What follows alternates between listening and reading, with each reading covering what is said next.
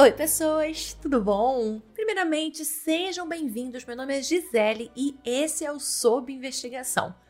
Novo episódio e novos agradecimentos às também novas apoiadoras do podcast, Valdirene Severo e Marcela Carvalho. Extremamente agradecida, gente, por vocês acharem que o Sob Investigação merece mas principalmente por vocês estarem aqui sem soltar a minha mão, não só a Valdirene e a Marcela, mas a todos os nossos apoiadores e aos que nos seguem nas mídias sociais, sempre mandam mensagens maravilhosas, enviam sugestões de casos, estão aqui ainda firmes e fortes comigo. A campanha de apoios segue lá no Orelo, começando pelo valor de R$ reais e indo até onde vocês acham que podem ajudar.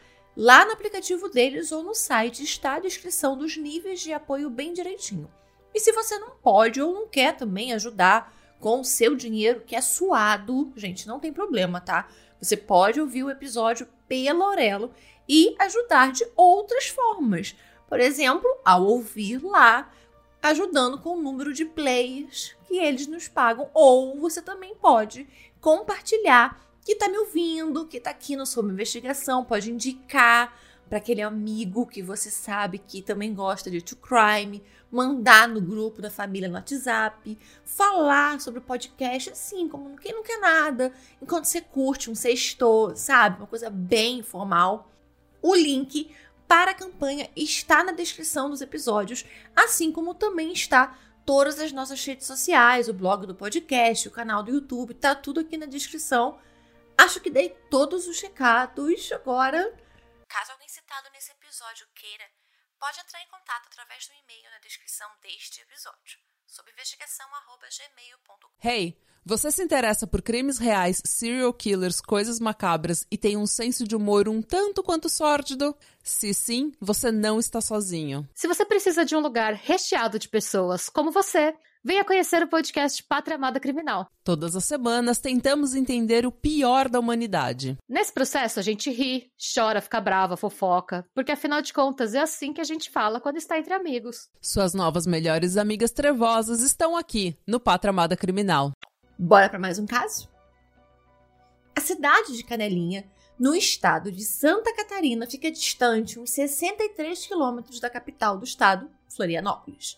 Canelinha é muito conhecida na região como a cidade das cerâmicas, alcunha proveniente do número enorme de olarias que existem na cidade. E uma dessas olarias, depois de muito tempo abandonada, acabou tornando-se palco de um crime hediondo.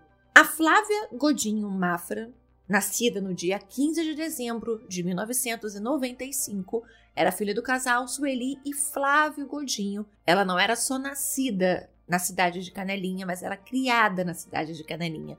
O sonho da Flávia era ser professora. Ela adorava crianças e ela via nesse trabalho de professora uma forma dela fazer diferença na vida das pessoas. Enquanto ela trabalhava em uma loja de bordados de algumas amigas dela, ela entrou para a Unifeb, o Centro Universitário de Brusque, que é uma cidade ali também na região, que fica mais ou menos uns 15 quilômetros de Canelinha, para estudar pedagogia. E ela formou-se. No blog, lá no Insta, eu vou deixar algumas fotos da formatura dela para vocês verem depois. Em outubro de 2019, ela casou-se com Valdeli Mafra, o seu primeiro e único namorado. E tanto a Flávia quanto o Valdeli não poderiam ter ficado mais felizes quando, em janeiro de 2020, a Flávia descobriu que estava grávida. Mesmo o começo da pandemia e o lockdown que veio logo em seguida não desanimaram a jovem pedagoga. Com um grupo de amigas, a Flávia ajudou a formar o Pedagogia de Projetos, que era uma forma de ajudar crianças pequenas em casa com atividades lúdicas e também com leituras de histórias. A chegada da sua primeira filha era a realização de um desejo muito grande que a Flávia tinha em ser mãe, e tanto a sua família quanto a família do seu marido e também os amigos do casal estavam muito ansiosos pela chegada da Cecília, que era o nome que foi escolhido por eles para a bebê que nasceria em setembro de 2020. Nas redes sociais, a Flávia compartilhava a evolução da gestação, o ensaio dela de gestante, a escolha dos móveis do bebê, a decoração do quartinho, a escolha das madrinhas, dos padrinhos e a ansiedade para a chegada da primeira filha, além dos cuidados extras que ela estava tendo por ter sido diagnosticada no pré-natal com diabetes gestacional. Porém, uma outra mulher, conhecida de Flávia, também compartilhava com quem a seguia nas redes sociais a espera por uma filha. Só que essa filha não existia. Rosalba Maria Grime tinha 26 anos, estava a 6, Zumar Chieste, e trabalhava como costureira. O marido trabalhava na cidade de São José, na Grande Florianópolis, então ele passava vários dias fora de Canelinha. Ela, os pais e o irmão, todos eram de Canelinha, e quem a conhecia a descrevia como uma pessoa muito calma, muito tranquila e muito prestativa. Ela e a Flávia se conheciam como grande parte da cidade, né? Já que era uma cidade com mais ou menos 12 mil habitantes. Só para critério de comparação aqui, a minha cidade, Itaguaí, que apesar de ficar na região metropolitana do Rio de Janeiro, era considerada uma cidade da região metropolitana, ela fica mais ou menos ainda 10 quilômetros mais longe do, da capital aqui do Rio do que Canelinha de Florianópolis. Itaguaí tem 117 mil habitantes. Então, vocês verem a diferença da quantidade de pessoas. Então, era uma cidade. Então, era uma cidade realmente muito pequena. Então, as pessoas acabavam se conhecendo porque nasceram, cresceram e viraram adultas juntas. Elas estudaram na mesma escola, conheciam pessoas em comum, mas elas não eram amigas, elas se conheciam. Não há nenhuma prova concreta além de um documento que relata que, em novembro de 2019, a Rosalba estaria grávida de quatro semanas, de acordo com o delegado do caso, só que não foi localizado assim exames, é, consulta de pré-natal, é, ultrassonografias, isso não foi encontrado. Nem o exame de sangue que comprovava a gravidez, ou exame de farmácia, nada. Exceto por esse documento que relatava que em novembro ela estava de quatro semanas. Ela, segundo o próprio relato da Rosalba, nesse mês de novembro, no fim do mês de novembro, sofreu um aborto espontâneo enquanto tomava banho. Porém, o que não é algo tão incomum de acontecer nos primeiros meses de gestação, que é a perda de bebê nesse período, né? Inclusive, há essa mistificação, essa cultura, inclusive, de não se contar para as pessoas que você está grávida nos três primeiros meses. Então, geralmente, as pessoas tendem a esperar um pouco passar esse período para poder contar, mas essa perda para a Rosalba teria sido um gatilho para que ela decidisse que de qualquer maneira ela teria uma filha. Então ela mantém a história dessa gravidez para a família, para o marido, para as clientes, para as pessoas próximas e agia como se estivesse realmente grávida. Ela agia como se espera que uma grávida agisse. Ela e o Zumar montaram em casa o quarto da filha e escolheram o nome dela, que seria Antonella. Fizeram um ensaio de gestante e, para conseguir terminar de fazer o suposto enxoval, a Rosalba chegou a montar uma rifa. Esse vídeo desse sorteio existe. Eu vou deixar ele para vocês lá no blog, junto com o roteiro, com as fontes que eu pesquisei, com as fotos do caso, como eu sempre faço em todos os casos, vocês já sabem. Para que a gravidez ficasse mais crível, o que, que a Rosalba fez? A Rosalba ganhou peso, começou a estufar bastante a barriga, e quando alguém a questionava sobre o motivo da barriga não estar tão grande quanto geralmente fica, ela sempre utilizava a justificativa de que o médico dizia que a bebê era muito pequenininha, então ela não fez tanta barriga. Ela ficou barrigudinha? Ficou. Quando vocês forem lá no blog e verem as fotos, vocês vão ver. Mas, para quem já ficou grávida, como eu já fiquei duas vezes, tanto de um menino quanto de uma menina, sabe que o usual realmente, gente, a barriga fica muito grande. Até em casos que o bebê não nasça tão grande ou que não nasça tão pesado, a barriga fica muito obviamente que você está grávida. E houve pessoas que a questionaram, mas não eram perguntas de desconfiança, tanto que nenhuma que perguntou imaginaria a tragédia que estava para acontecer. A primeira coisa que a Rosalba fez foi procurar advogados para saber como fazer o que as pessoas chamam de adoção à brasileira. Esse tipo de adoção é quando seja mãe ou seja a família biológica da criança a entrega a outra pessoa sem passar pelos procedimentos de adoção legais. Essa pessoa pega a criança, a registra como se fosse a sua própria filha, mas sem passar por um juiz, sem passar por uma assistente social, sem nada. Apesar de ser crime, porque isso é um crime, tá lá no Código Penal, inclusive, prevê uma pena de 2 a 6 anos de reclusão. Mas, como eu disse, mesmo sendo um crime, acontece muito no Brasil ainda. Acontece tanto que esse tipo de, de acontecimento passou a se chamar adoção brasileira. Só que a Rosalba não teve muito sucesso. Primeiro que ela era muito específica. Ela queria o bebê também para ontem. Ela precisava que fosse um bebê. Esse bebê precisava nascer em determinado mês, que era o mês da gestação que ela dizia estar. Precisava ser uma menina, porque era o sexo do bebê que ela vinha fingindo estar esperando, e também era o sonho dela ser mãe de uma menina. Segundo que mesmo nesse tipo de adoção, não se acha um bebê na esquina, dentro dessas condições desse jeito. Aliás, em, em nenhum, nenhuma condição. A não ser que você roube a criança, você não vai encontrar alguém dando um filho ali na esquina exatamente do jeito que você quer. E os advogados que ela chegou a consultar a orientaram a procurar a adoção legal, que é demorada, só que ela não podia esperar. Então, essa ideia da adoção, seja legal ou seja brasileira, foi descartada. O próximo passo nos planos de Rosalba foi procurar mulheres grávidas em Canelinha e se aproximar delas. Ela entrou em grupos de gestantes no Facebook e aí começou a adicionar essas mulheres que estavam lá nos grupos e mandar mensagem perguntando o sexo dos bebês delas, o tempo de gestação. Uma coisa bem estranha, bem invasiva.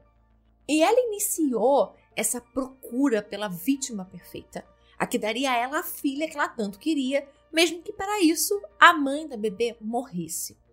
Ela soube que a Flávia estava grávida e a procura nas redes sociais e se reaproxima, puxa assunto.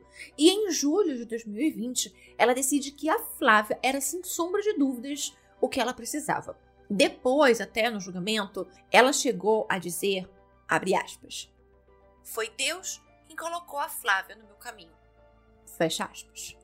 Hey, você se interessa por crimes reais, serial killers, coisas macabras e tem um senso de humor um tanto quanto sórdido? Se sim, você não está sozinho. Se você precisa de um lugar recheado de pessoas como você, venha conhecer o podcast Pátria Amada Criminal. Todas as semanas tentamos entender o pior da humanidade. Nesse processo, a gente ri, chora, fica brava, fofoca, porque afinal de contas é assim que a gente fala quando está entre amigos. Suas novas melhores amigas trevosas estão aqui no Pátria Amada Criminal.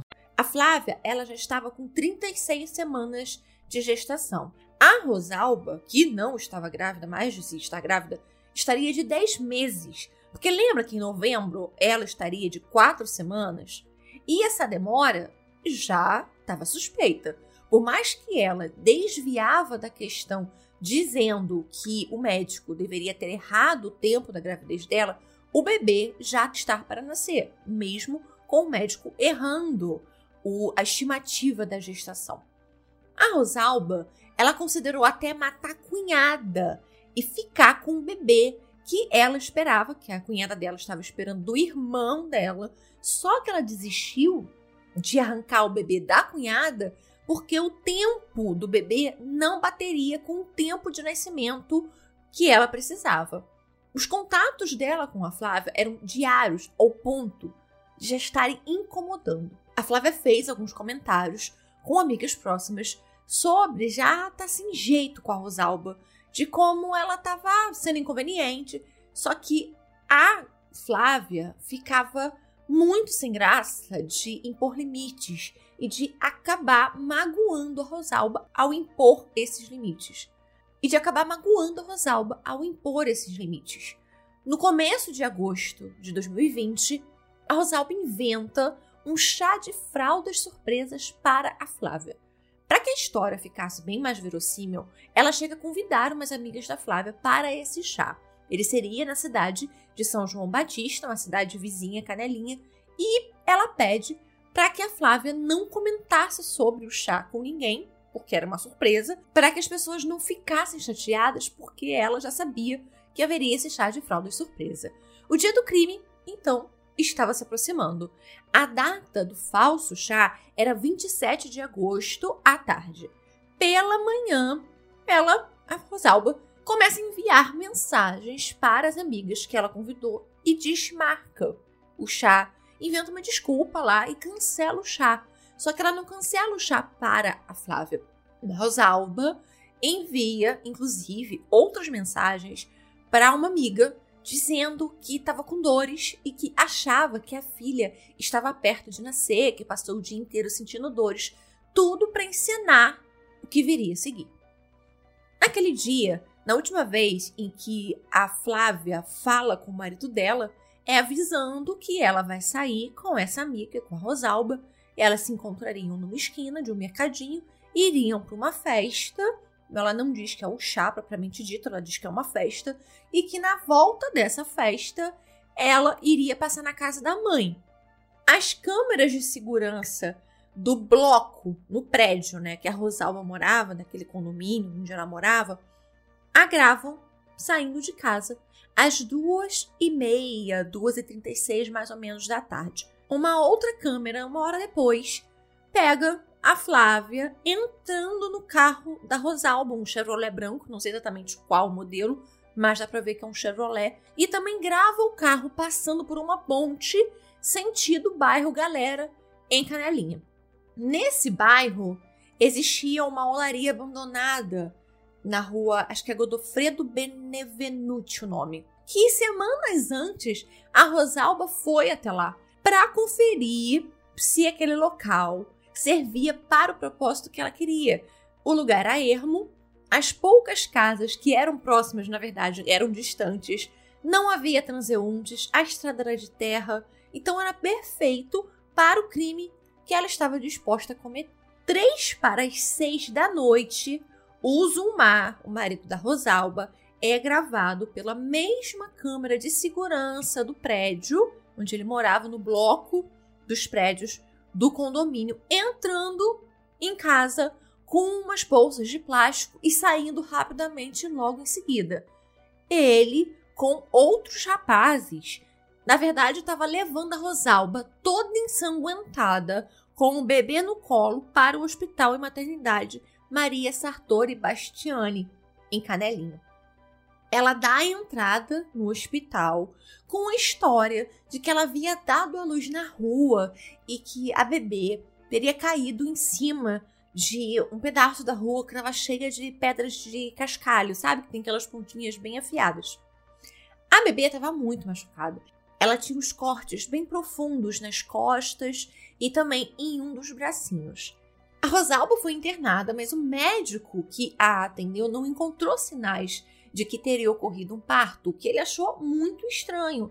Mas naquele momento, a desconfiança dele era de que talvez ela tivesse pego a criança com a mãe biológica, sabe essa bem essa adoção brasileira que eu falei para vocês, e aí ela foi para o hospital porque ela estaria tentando mentir para conseguir pôr a criança em seu nome, porque a criança já hoje em dia, né, a criança já sai da maternidade. Na verdade, já tem um. Dizem que. Eu não sei mais como é que é, tá bom? Exatamente, gente. Mas eu acredito que agora é um cartório dentro da maioria das maternidades. Então você, na verdade, já sai de lá com a certidão de nascimento. Na minha época, que tem bastante tempo, é, eles davam, né, aqueles um formulário, né, para você, pro pai da criança, no caso, né, já que a gente estava internada, e o pai da criança ia no cartório com aquela folha dada pelo hospital até um cartório e ele precisava voltar porque a criança só saía de lá com a certidão de nascimento e este papel junto para poder ter certeza de que estava tudo certinho. Então a criança só saía de lá já registrada, mas o registro era feito no cartório fora do hospital.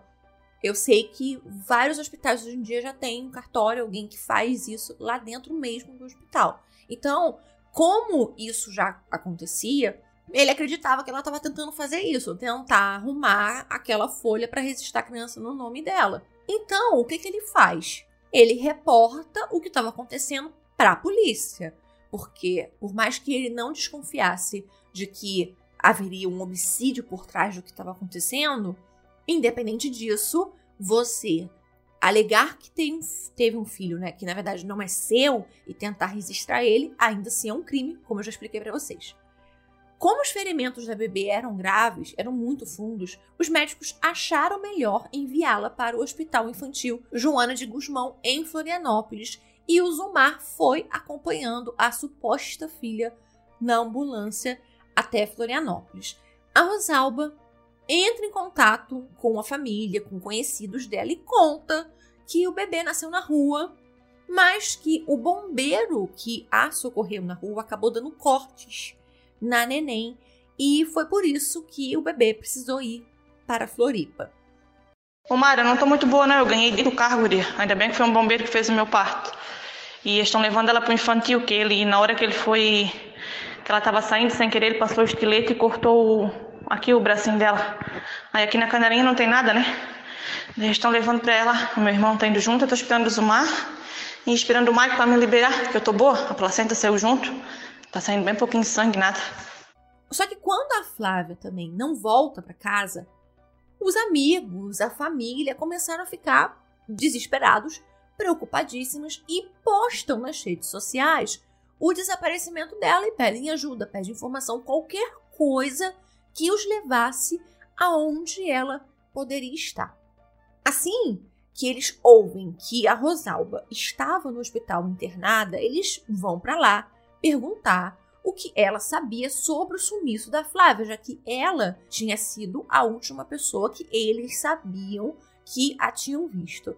Acreditando que ela estava fragilizada, afinal, ela tinha acabado de ter uma filha, ainda teve uma filha na rua, a filha precisou ir para a capital do estado, então eles tomaram muito cuidado para que ela não se sentisse pressionada. Mas eles perguntaram o que tinha acontecido. E a Rosalba, ela conta que ela entregou algumas fraldas para Flávia e a deixou em uma ponte onde um Fox preto, dirigido por uma mulher, uma mulher morena, que usava aparelho dental e que ela ouviu Flávia a chamar de Suziane ou algo parecido. Essa mulher nesse carro pegou a Flávia e elas foram embora. A Rosalba, ela compartilhou até a postagem de um familiar da Flávia sobre o desaparecimento, comentando que ela com certeza apareceria, que rezava para tudo dar certo, assim, bem falsa e sórdida.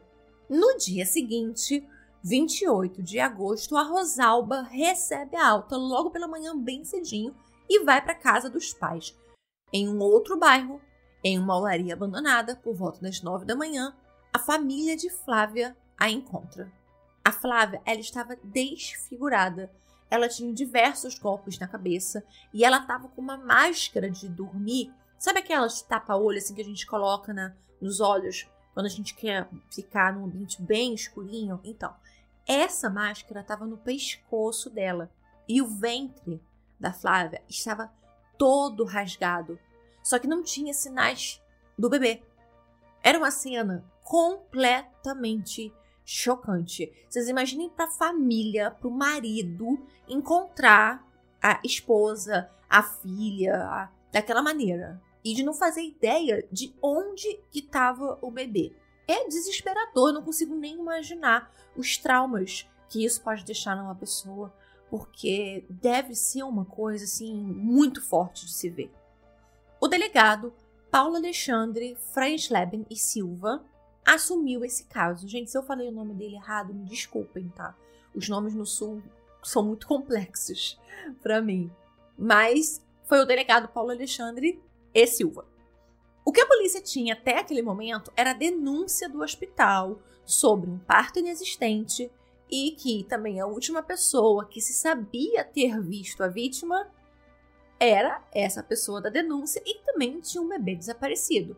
Eles então vão até Rosalba, que na primeira abordagem nega ter algum envolvimento com o assassinato de Flávia, mas sua negativa não se sustenta por muito tempo e ela acaba confessando. Foi ela quem matou Flávia para ficar com o bebê. E aí ela começa a narrativa sobre como tudo ocorreu. Ela armou um falso chá de fraldas, buscou a Flávia no seu carro. Dentro do carro, como era uma surpresa, ela deu uma máscara de dormir para Flávia. A Flávia colocou nos olhos. E aí, do mercadinho até a olaria, levou mais ou menos uns 15 minutos. A Rosalba desceu do carro primeiro, quando elas chegaram lá na olaria, e tirou a Flávia, porque ela estava vendada. Enquanto caminha para dentro da olaria sem saber, a Rosalba pegou uma pedra e aí golpeou a Flávia na nuca. A Flávia caiu de barriga para baixo, ela diz, e então ela com a pedra começou a desferir diversos golpes na cabeça dela até ela achar que tinha realmente matado a Flávia. Com a Flávia já com o rosto praticamente desfigurado, a Rosalba voltou pro carro e pegou um estilete que ela já tinha comprado e deixado no carro, e com esse estilete ela começou a cortar o ventre da Flávia para retirar o bebê de dentro do útero. Ai, gente, olha, é, é uma coisa assim, é, é intragável até de contar, né? É um, é um negócio assim tão inimaginável, é tão absurdo uma coisa dessas que a gente se sente mal até de narrar uma coisa assim, porque realmente é muito pesado. Para cortar, ela relata que ela precisou fazer muita força.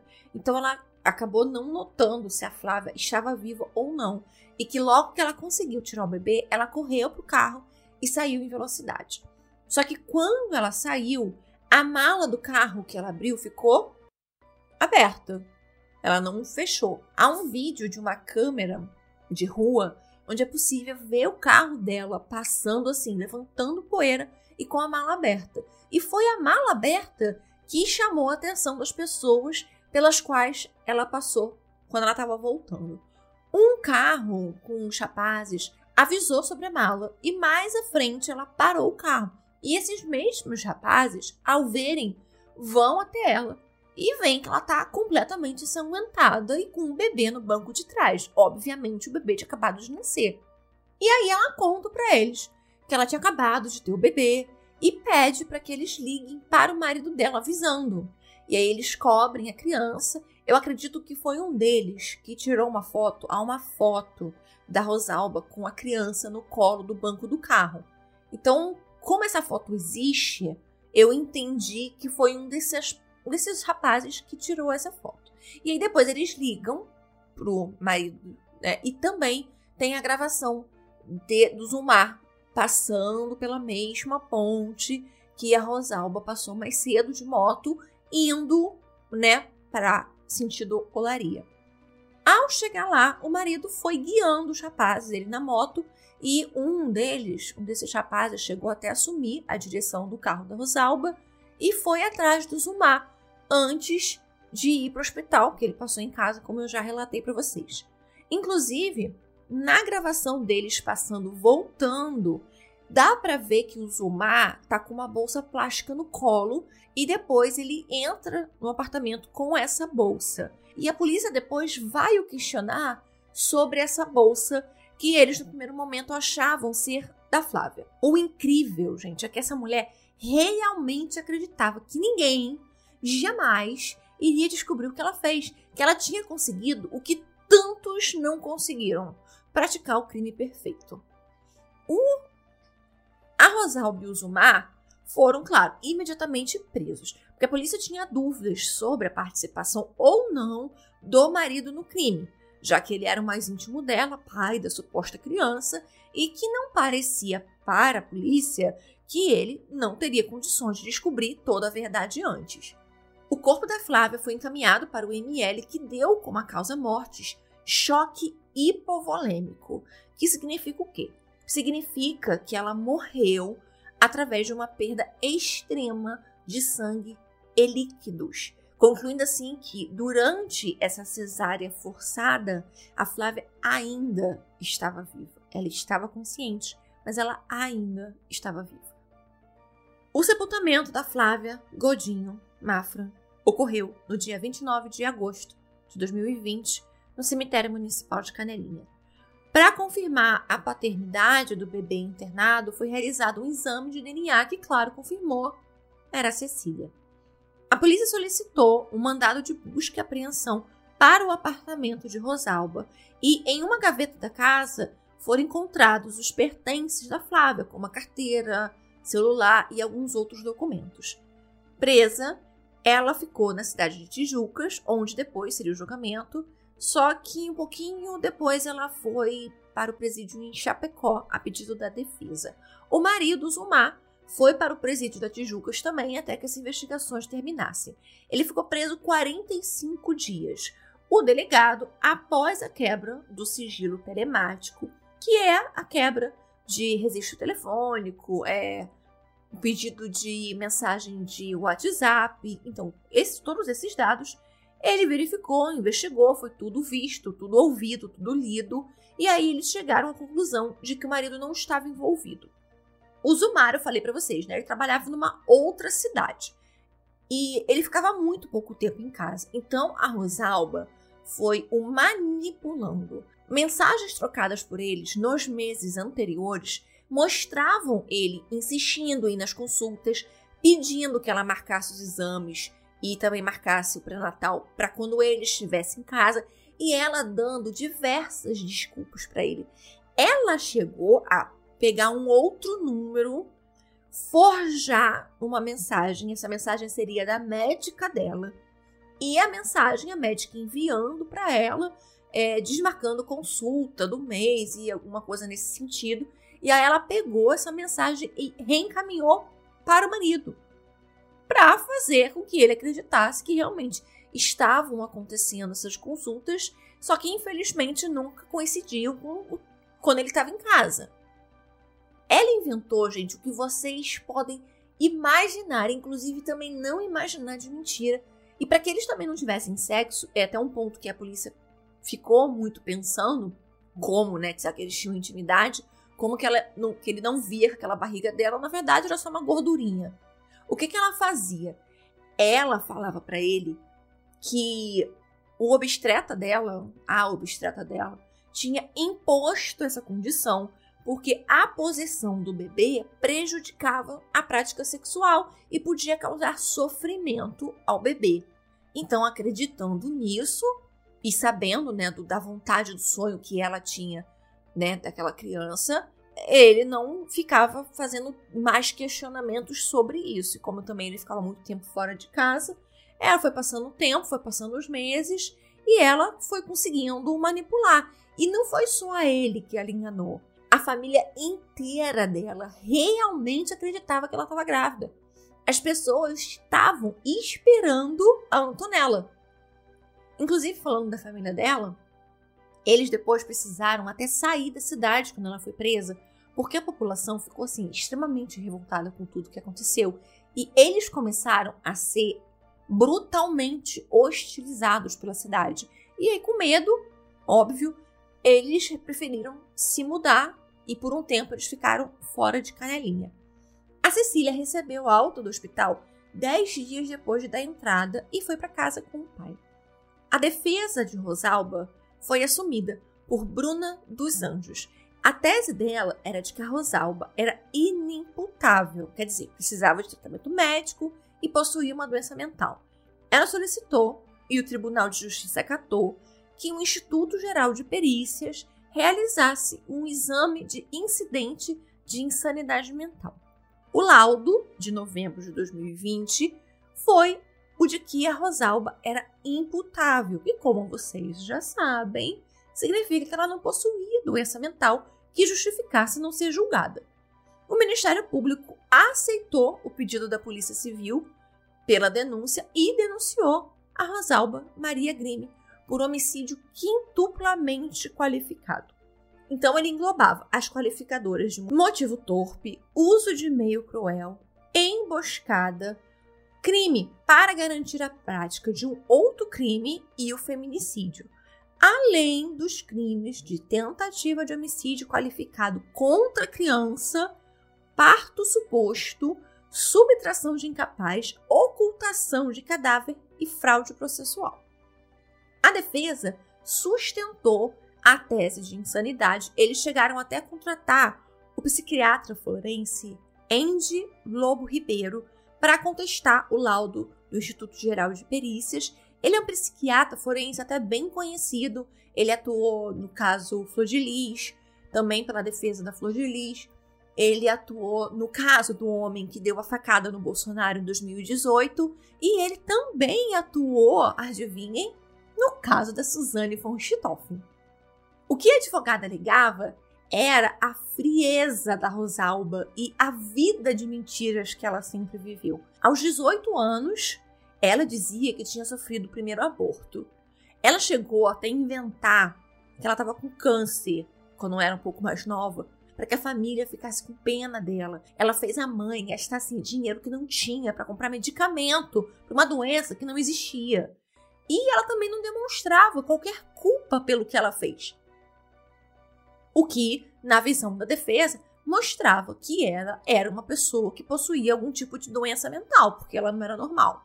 Eles tentaram um desaforamento, tentaram levar o julgamento para Florianópolis sob as alegações da falta de imparcialidade em Tijucas e o risco de integridade física e moral da cliente dela, mas eles não conseguiram. O juiz indeferiu o pedido. O que o juiz autorizou foi a transferência dela de Chapecó para Florianópolis. Enquanto ela estava presa, a Rosalba escreveu diversas cartas. Algumas apareceram na imprensa onde ela dizia estar tá sendo maltratada e ameaçada naquele primeiro presídio lá em Chapecó. Ela também se dizia muito arrependida, dava a entender que pensava em suicídio, ela não falava, deixava ali na entrelinha, e que ela não se perdoava por ela ter feito, pelo que a família dela estava passando e também agradecendo por estar tendo sessões com um psiquiatra dentro do presídio. E nesse presídio que ela estava, já em Florianópolis, ela estava dividindo a cela com uma mulher presa por tentar roubar uma criança. Não era um bebê e ela não tinha matado a mãe da criança, mas também tentou roubar uma criança. Então, assim, ela estava com uma coleguinha bem parecida com ela na mesma cela. Eu vou deixar a foto dessas cartas, são três cartas, se não me engano. Eu vou deixar depois para vocês lá no blog e eu posto depois nos stories no Instagram para vocês verem. O julgamento foi marcado para acontecer no dia 24 de novembro de 2021. O juiz José Adilson Bittencourt Júnior presidiu o júri no prédio da Câmara dos Vereadores de Tijucas, que tinha espaço para alocar um julgamento com a proporção que o caso acabou tomando. O promotor, Alexandre Muniz, pedia a condenação dela por todos os crimes ao qual ele indiciou. No júri, ele defendeu que nada efetivamente confirmava que Rosalba esteve grávida um dia na vida dela. Não tinha provas de que nesta vida dela ela havia ficado grávida em algum momento. Então ele pediu, inclusive, anteriormente ao julgamento, isso, tá, gente? Ele já tinha pedido pela inocência e pela retirada das acusações do Zumar, o que foi feito. Ele foi inocentado e retiraram todas as acusações sobre ele. E o Zumar depois acabou se mudando de canelinha. Definitivamente não encontrei é, nenhuma notícia nova sobre ele. Foram seis testemunhas no julgamento de acusação e teria sido uma de defesa, que seria o irmão da Rosalba, mas ele apresentou um atestado de que estava com sintomas de Covid e ele não foi. Logo no começo, um dos jurados passou muito mal durante a oitiva da primeira testemunha, que foi o primeiro policial civil que chegou ao local, então isso acabou atrasando bastante o julgamento, porque eles precisaram chamar um outro jurado, ele fazer o juramento de novo, ouvir todas as instruções, e aí, ao invés de ouvirem a testemunha de novo, que foi um, um depoimento até bem longo, uma oitiva bem longa, eles passaram toda a oitiva da testemunha no vídeo para que esse novo jurado se inteirasse de até onde tinha ido o julgamento. E a Rosalba falou. Ela contou que ao ver as amigas, conhecidas, a cunhada serem mães, engravidando, enquanto ela sofreu, segundo ela, sofreu um aborto, isso foi o que a fez tomar a decisão de que manteria a história da gravidez e conseguiria um bebê. Então, ela sentiu de que a partir do momento que ela esteve grávida, parece que todas as mulheres ao redor dela ficaram grávidas também, e aquilo para ela foi muito difícil de suportar. Então ela falou: "Eu também vou ter um filho, custasse o que custasse, e arrumasse essa criança do jeito que eu fosse arrumar". Ela também disse que ela não se arrependeu de nada até ela ser presa. Porque se ela tivesse se livrado, ela não teria se arrependido. Ela ia registrar a menina como filha dela sem culpa alguma. Mas que depois de presa, ela se arrependeu. Por que será? Ela contou que em relação a como ela matou a Flávia, abre aspas. Bati com um tijolo na cabeça dela. Na segunda tijolada, ela perdeu a consciência.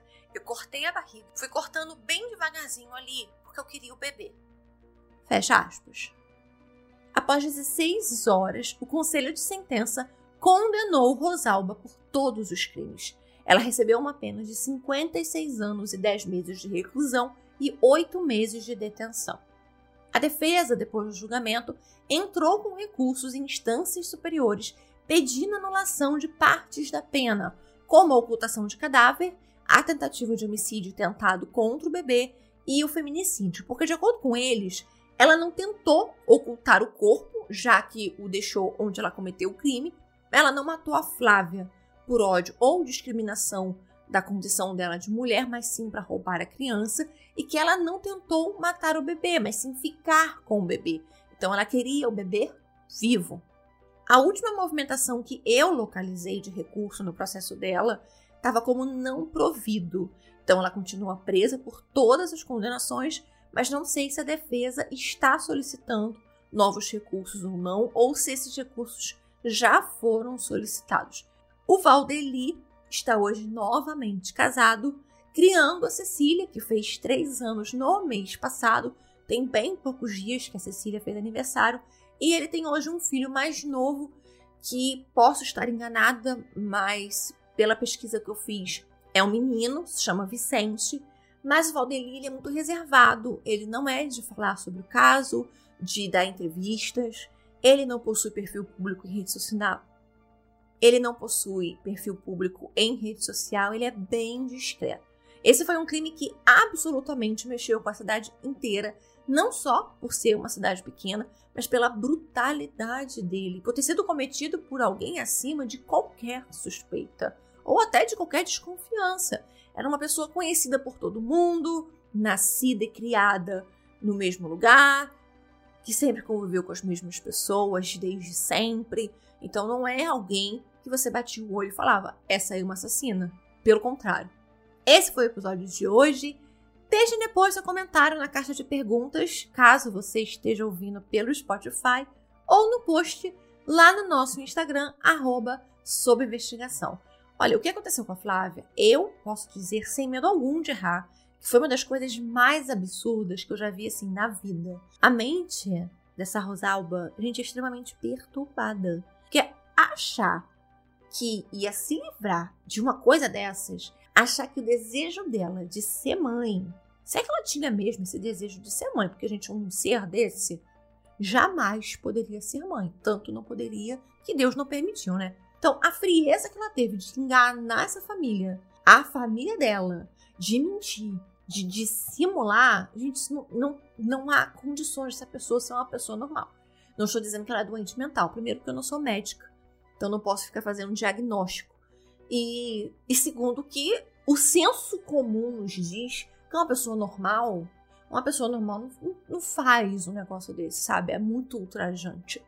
Esse caso me lembrou um pouco o caso da grávida de Taubaté. Porque eu acabei lembrando muito do marido da grávida de Taubaté. Porque o que ela falou para enganar o marido dela, apesar de que o tamanho da barriga, também é uma coisa. Você vê, vocês, vou mostrar, falar para vocês assim, o que eu acho de parecido no caso, tá? Tirando o homicídio. estou falando da relação de marido-mulher dentro desse contexto de uma gravidez falsa. A barriga é o primeiro ponto o que a Rosalba tinha de barriga muito pequena para quem estava com seis meses de gestação, sete meses, oito meses, nove meses, dez meses, a grávida de Taubaté tinha exagero de barriga. Por isso que eu acredito realmente que o marido dela não desconfiou de nada. Porque se o marido da grávida de Taubaté, com a mulher com aquela barriga daquele tamanho, ele não, ele não duvidou dela, ah, tudo bem. Ah, se eu não me engano, ela dizia que estava grávida de quatro crianças. Não fiz essa pesquisa, tá, gente? Tô puxando de memória. Que ela estava grávida de quatro crianças. Mas, gente, mesmo sendo de quatro crianças, aquela barriga dela estava estupidamente imensa. E depois tinha também essa questão da intimidade, do sexo, que ele e a grávida de Taubaté lá também não tinham, e ela usava as mesmas desculpas. Assim, eu não posso afirmar que a Rosalba pesquisou o caso da grávida de Taubaté, mas gente, eu vejo muitas similaridades, sabe? O, a desculpa para não ter sexo, é, como manter o marido dela afastado, para que ele não botasse a mão no corpo dela, sabe, fazer ensaio fotográfico e o marido fazer também junto e ele defender ela, dizer que não, ela tá grávida sim, eu tenho certeza, eu vi, uma, eu vi um exame. Ela forjar exames de outras pessoas e dizer que, gente, eu achei muito parecido. Depois eu quero saber se vocês também tiveram essa impressão de que em alguns pontos lembra muito para uma pessoa todo mundo que foi ouvida, que foi entrevistada que falou sobre ela sempre fala o quanto ela era uma pessoa calma, passiva, de voz mansa, alegre, atenciosa, prestativa, ajudava as pessoas. Como que uma pessoa que não tem histórico de agressividade, de matar uma mosca, parte de uma adoção para arrancar uma criança de dentro do útero de uma mulher que ainda estava viva? Vocês sabem, tipo, é um pulo, um salto de agressividade imenso. Então fiquei aí me perguntando, mas na verdade eu quero saber o que, que vocês acham disso tudo. Eu desejo muito, gente, que a família da Flávia esteja bem, que a vida da Cecília seja sempre plena, muito feliz, que ela cresça saudável, rodeada de coisas boas, de energias positivas, porque eu tenho certeza de que onde quer que esteja, a Flávia tá com a filha. Nos vemos no próximo episódio. Beijos!